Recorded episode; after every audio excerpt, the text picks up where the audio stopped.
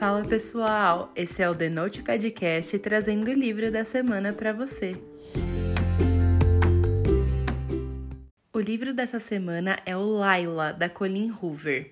Esse é o último lançamento da autora no Brasil e o primeiro livro com temática paranormal que a Colleen lança. Nesse livro, a gente conhece o Leeds e a Laila. Eles se conhecem na festa de casamento da irmã da Laila, onde o Lid estava tocando com a banda na festa e eles têm uma conexão super rápida e intensa. Mais do que apaixonados, os dois decidem não se separar mais e vão morar juntos e viver a vida a dois. A carreira de músico do Leeds acaba decolando e uma fã, tanto quanto obsessiva, acaba atirando nele na Laila num ataque de ciúmes a Laila acaba ficando com sequelas cerebrais e os meses seguintes aquele fatídico dia acabam sendo extremamente difíceis para a relação dos dois, que acaba se perdendo aos poucos. No intuito de reacender a chama do relacionamento dos dois, o Leeds aluga a mansão em que eles se conheceram para passar um tempo com a Layla e eles se reconectarem. O problema é que uma série de eventos sinistros acaba acontecendo na mansão, e incapaz de dividir com a namorada todas as preocupações por medo de sobrecarregar ela, o Leeds acaba encontrando refúgio numa presença constante na casa chamada Willow, e apesar da questão moral duvidosa, ele acaba se vendo incapaz de ir embora e curioso para descobrir todos os mistérios dos últimos acontecimentos. O problema é que um pequeno passo em falso nesse jogo pode arruinar a vida de todos eles. Esse livro é escrito em primeira pessoa e é um romance paranormal que conta com a mesma escrita fluida e envolvente que a gente já conhece da Colin. São 360 páginas que deixam a gente preso, mesmo que você não curta muito esse gênero literário. Os capítulos são alternados entre uma entrevista com um especialista nos eventos paranormais que aconteceram na mansão e capítulos de ponto de vista do Leeds, onde ele conta sobre o relacionamento com a Layla e sobre os eventos da mansão. Eu já quero avisar logo aqui no começo que esse livro tem cenas que me deram muito medo. Sabe aquela sensação em que o corpo fica todo arrepiado? Então, foi isso que aconteceu. Mas isso acontece mesmo só na primeira parte do livro. Então, se você não tiver problemas com essa sensação de medo, eu recomendo muito esse livro. Eu sou uma pessoa extremamente medrosa e eu tenho que ser sincera em dizer que se alguém tivesse me avisado sobre essas cenas, eu não teria lido o livro. Por melhor que fosse, eu detesto me sentir assim. Então eu não teria nem começado. Mas se você não tiver problemas com isso, eu recomendo demais esse livro aqui, porque a história dele é muito original e ele tem um plot twist que me deixou chocadíssima. Teve realmente um desfecho muito interessante, apesar de ter me deixado com ranço durante a maior parte da leitura.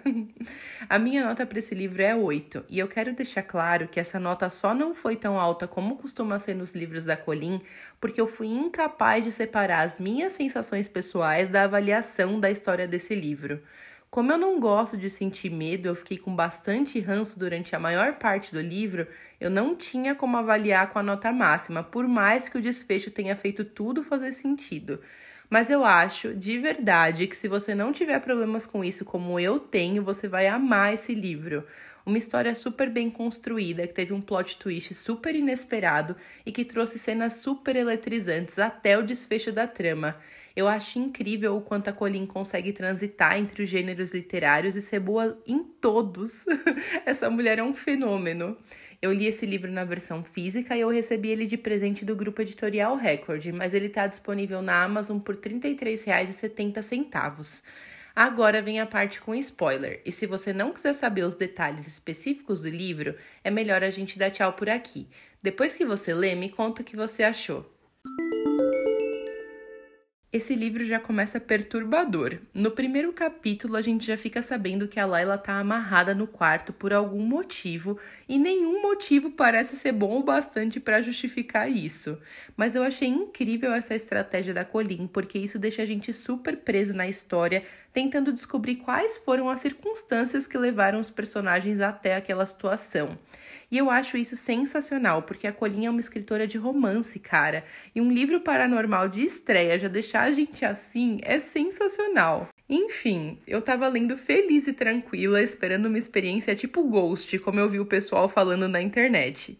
E não é que o livro não termine assim, mas na primeira metade do livro a gente tem contato com cenas horripilantes que me deixaram 100% borrada durante a leitura. Gente, eu tive um pesadelo de madrugada e eu tava com aquela sensação ruim de quando as imagens do pesadelo não saem da cabeça e você não consegue voltar a dormir, sabe?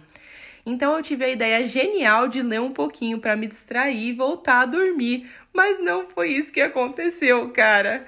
Vieram aquelas cenas sinistras da panela na cozinha e depois da Laila olhando a câmera que o Lids colocou no salão. Gente, sério, parecia uma cena de atividade paranormal, sabe? Foi bizarro demais, eu me arrepiei inteira. Enfim, conclusão: não consegui mais dormir e eu tive que ir trabalhar virada. Bom, Dessas cenas pra frente, a atmosfera do livro muda e realmente vira um lance tipo Ghost. Porém, eu tenho que confessar que eu tava achando o Leeds simplesmente nojento por ficar usando o corpo da Layla para se envolver com a Willow. E eu sabia que isso era bizarramente errado, mas eu não tinha me dado conta do quanto, por ser uma situação extremamente difícil de imaginar na vida real. Mas aí vem aquela passagem em que a Colin faz a gente inverter os papéis e imaginar se fosse o contrário se fosse a Layla usando o corpo do Leeds para se encontrar com o espírito sem ele saber. E isso terminou de instaurar o ranço que eu já estava tendo pelo Leeds, que já estava enorme.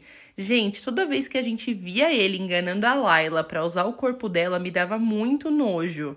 Aquela hora do pedido de casamento e ele contando que teve que transar com ela pensando na Willow, então, me deu um asco muito grande. Eu estava convicta de que aquela sensação era irreversível, até aquele plot twist. Eu tenho que dizer que eu já esperava que o espírito fosse a Sable, depois que a gente fica sabendo que ela morreu. Que inclusive eu tenho que ressaltar que eu achei genial o fato de a Colin não ter contado que a Sable também tinha morrido logo de cara, para evitar que essa possibilidade passasse pela nossa cabeça, sabe? Eu não consigo parar de exaltar essa mulher, gente. Enfim, eu já esperava que fosse a Sable e eu tenho que confessar que eu fiquei até feliz quando o Leeds pensa que a Willow era a Sable. Eu só ficava pensando, bem feito, Leeds, que ser desonesto e usar a Layla para trair ela mesma e foi nisso que deu. eu realmente não esperava aquele plot twist em que a Willow na verdade era a Layla, gente. Juro, foi absurdo meu estado de choque. Foi nessa hora que tudo se encaixou na trama e por mais que eu não tenha conseguido passar pano para tudo que o Leeds fez, eu passei a entender e até a torcer para que os dois dessem um jeito naquela situação. A pior confissão que eu vou fazer desse episódio é que eu não consegui sentir tanta pena assim da Sable, e eu torci para que eles conseguissem dar um fim na existência dela. E eu não sei se isso faz de mim uma pessoa perturbada ou não. a Colinha adora fazer isso com a gente, né? Verity também me deu essa sensação. Mas enfim, gente, a Sable tinha atirado para matar os dois, cara. Nada mais justo que ela tivesse ido para o lugar de onde ela pertencia, fosse ele qual fosse, não é mesmo? Eu achei que essa segunda morte dela dá na mesma da primeira, de quando Leeds atirou nela por legítima defesa. De qualquer forma, ele estava tentando salvar a vida da Layla naquele afogamento.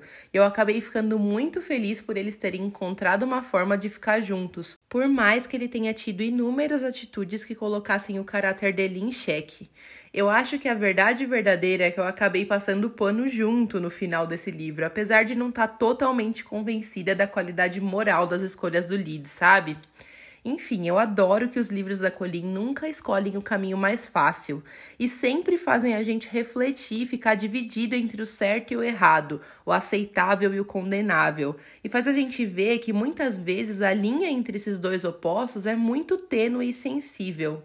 Essa mulher é uma autora fenomenal. Eu quero saber também o que você achou. Segue a gente lá no Instagram e me conta a sua opinião. Até a próxima semana!